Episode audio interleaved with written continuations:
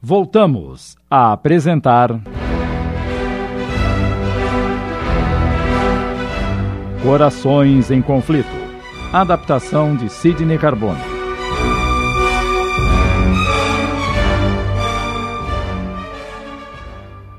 É.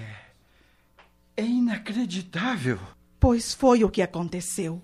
Esse fato não seria nada se Rudolf tivesse perdoado ao agressor, que com justa razão ficara magoado com ele. Além de não perdoar-lhe, é ele, Rudolf, que se arvora por sua vez em agressor e tenta de todas as formas destruir o ex-amigo. E eu posso vê-lo? Poderá fazer mais. Poderá ajudá-lo. Tentamos de tudo, mas Rodolfo não nos escuta, envolvido no seu ódio. Creio que você é a única pessoa a quem ele dará ouvidos. Seu pai lhe ama muito. Mas, Ivana, precisamos socorrê-la. Calma, meu filho. Cada coisa a seu tempo. Terá a oportunidade de fazer tudo o que deseja, quando chegar a hora. E assim, após esse diálogo esclarecedor, assessorado pela mãezinha carinhosa, Olavo procurou aprender cada vez mais, preparando-se para ter condições de executar o melhor no auxílio aos mais necessitados. Dessa forma, foi com grande alegria que, após imenso esforço e meses de dedicação de ambos, conseguiram que Ivana retornasse à mansão dos Barenkov em São Petersburgo, seu verdadeiro lar. E ali, satisfeitos, a deixaram sob os cuidados da generosa Alexandra, que tudo faria por ela. Uma parte do trabalho tinha sido feita, mas ainda faltava um longo caminho a percorrer.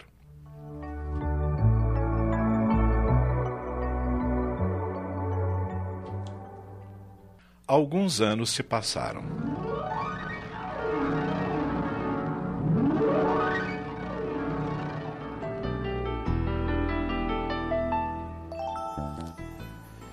Em São Petersburgo, a vida monótona prosseguia seu curso. Entregues à rotina, os moradores da mansão dos Barenkov não viam o tempo passar. Na casa, outrora alegre e cheia de vida, reinava a tristeza. Com o tempo, Alexandra desistiu de saber notícias de Olavo. Intimamente, considerava-o morto.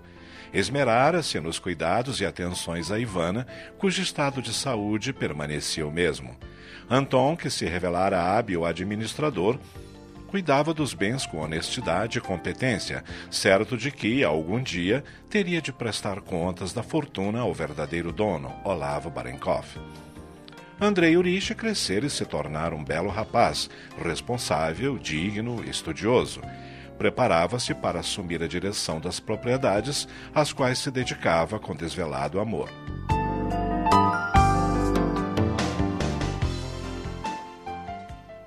Certa manhã, Alexandre entrou no quarto de Ivana para ajudar Rose a dar-lhe banho e fazer sua higiene pessoal.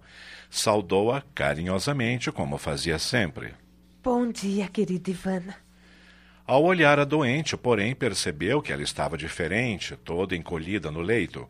Como Rose passava as noites ao lado da enferma, Alexandra perguntou: O que aconteceu, Rose?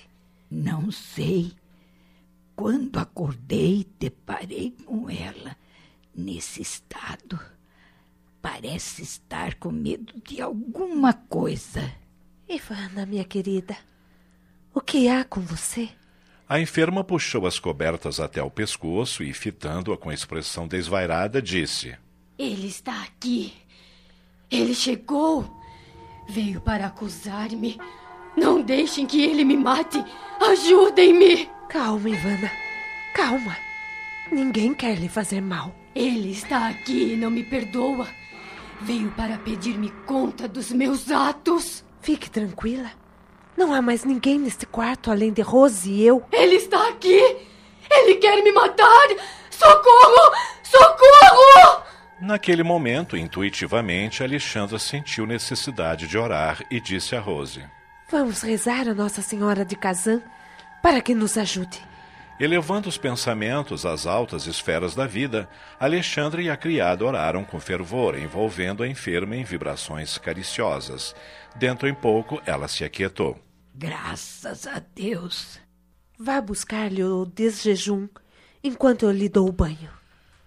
Uma hora depois, higienizada e alimentada, Ivana adormeceu serenamente. Alexandra deixou o quarto recomendando que Rose permanecesse o dia todo ao lado dela.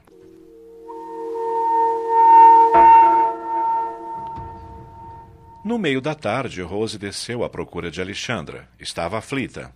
Ivana acordou assustada. Está repetindo aquelas frases de novo. Ah, meu Deus. Venha comigo, por favor. Alexandra largou o que estava fazendo e acompanhou a criada. Ao entrar no quarto, Ivana estava sentada no leito. Ao vê-la, ela pronunciou: Alexandra. Era a primeira vez que a chamava, que expressava sua vontade e até que demonstrava ter consciência da sua presença. Alexandra emocionou-se. Estou aqui, minha querida. O que deseja? Você ouviu? Bem, se. se está se referindo ao que aconteceu hoje de manhã, repito que não havia ninguém neste quarto além de Rose e eu. Ele estava aqui sim, Alexandra. Mas de quem você fala? Quem é a pessoa que você pensa que estava aqui? Ele, ele. Quando vocês rezaram, ele sumiu. Quem é ele, Ivana? Quem estava aqui? Ele, Olavo. Perplexa, sentindo um arrepio percorrer todo o corpo, Alexandra respondeu com firmeza: Está enganada, minha querida. Seu marido, Olavo Barenkov, não estava em casa hoje de manhã. Era a primeira vez que Ivana tocava no nome do marido. Pelo estado mental da doente, Alexandra nunca lhe contara a verdade, isto é, que Olavo desaparecera. Com um sorriso enigmático, a enferma afirmou: Olavo está morto. Alexandra sentiu uma vertigem e apoiou-se numa poltrona para não cair. Depois disse, gaguejante: Como? Como pode dizer isso? Não é verdade. Olavo só está passando uns tempos fora. Não. Ele morreu. Rose estava estática, sem saber o que dizer. Alexandra pensava: Como ela pode falar com tanta convicção se tem estado fora da realidade por anos consecutivos? Mas a enferma prosseguia, parecendo estranhamente lúcida. Eu sei que ele está morto. Não pertence mais a este mundo. Voltou do além-túmulo para pedir contas dos meus atos. Estava aqui agora mesmo, olhando-me fixamente. Tenho medo. Ajude-me, Alexandra. Quando você rezou, ele desapareceu e me deixou em paz. É, é melhor você descansar, Ivana. Procure dormir um pouco e, quando acordar, tudo voltará ao normal. Não acredita em mim, não é? Preciso contar-lhe tudo. Só assim vou livrar-me da culpa. Ninguém está lhe acusando de nada. Tente dormir ou seu estado de saúde pode piorar. Preciso confessar-lhe tudo. Só assim ele me deixará em paz. Não me perdoa ter estragado a sua felicidade. Ivana silenciou por alguns momentos, mas depois prosseguiu. Mas eu não podia permitir que se casasse com ela, Olavo. Eu era ainda uma menina e ninguém desconfiou de mim. Eu estava apaixonada por você e não queria lhe perder.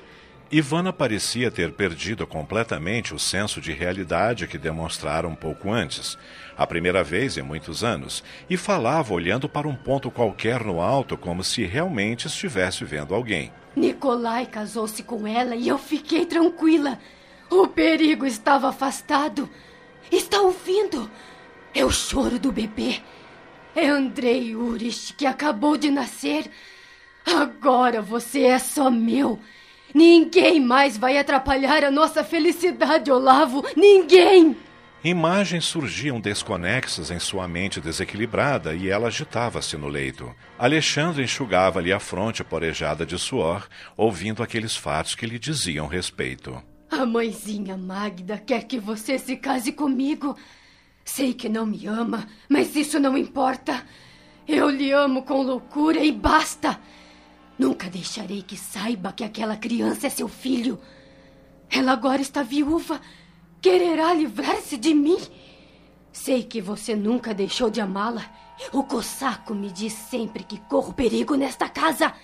Diz que preciso fazer alguma coisa. Ivana desnudava seu íntimo. Alexandra não entendia quem era a pessoa desconhecida que colocava ideias em sua mente. Ele não soprasse tantas coisas nos meus ouvidos, talvez você ainda estivesse vivo, Olavo. Nessa altura, suas lembranças se tornaram muito dolorosas e, entre soluços, Ivana revelou, entre outras coisas, como ficou sabendo que Olavo Barenkov fora morto pelos ciganos numa emboscada. Nossa Senhora de Kazan, valei-me! Alexandra compreendia, afinal, como tudo tinha se passado. É por isso que você não me perdoa. Fui a responsável pela sua morte. Eu estava cega de ciúme, Olavo, e não queria lhe perder. Perdoa-me, me deixa em paz. Perdoa-me você também, Alexandra. Eu preciso de paz. Eu preciso de paz. Acalme-se, Ivana. Favor. Procure dormir. Eu estou aqui e não vou sair do seu lado. Aos poucos, a enferma foi se acalmando até que finalmente adormeceu. Alexandra, à cabeceira do leito, estava em estado de choque. Só voltou a si quando Rose lhe bateu no ombro carinhosamente, chamando-a à realidade. Só então compreendeu o porquê de tudo. Voltou no tempo e lembrou-se do dia em que Olavo havia destruído sua felicidade. Estava tão feliz, mas o namorado, chegando à mansão dos Lilazes, em vez de confirmar o compromisso de casamento, como tinham decidido, em virtude da gravidez, deu-a em matrimônio a Nikolai Laievich. Agora tenho as respostas para minhas dúvidas e indagações. Olavo não me desprezou.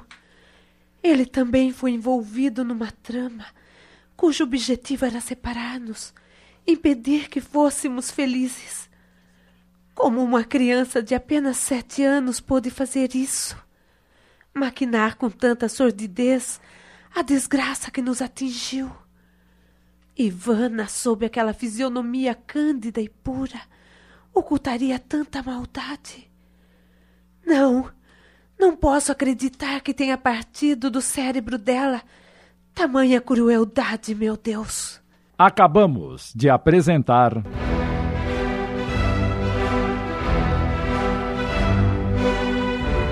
Corações em Conflito. Obra de Leon Tolstói, psicografada por Célia Xavier de Camargo em 20 capítulos. Adaptação de Sidney Carbone.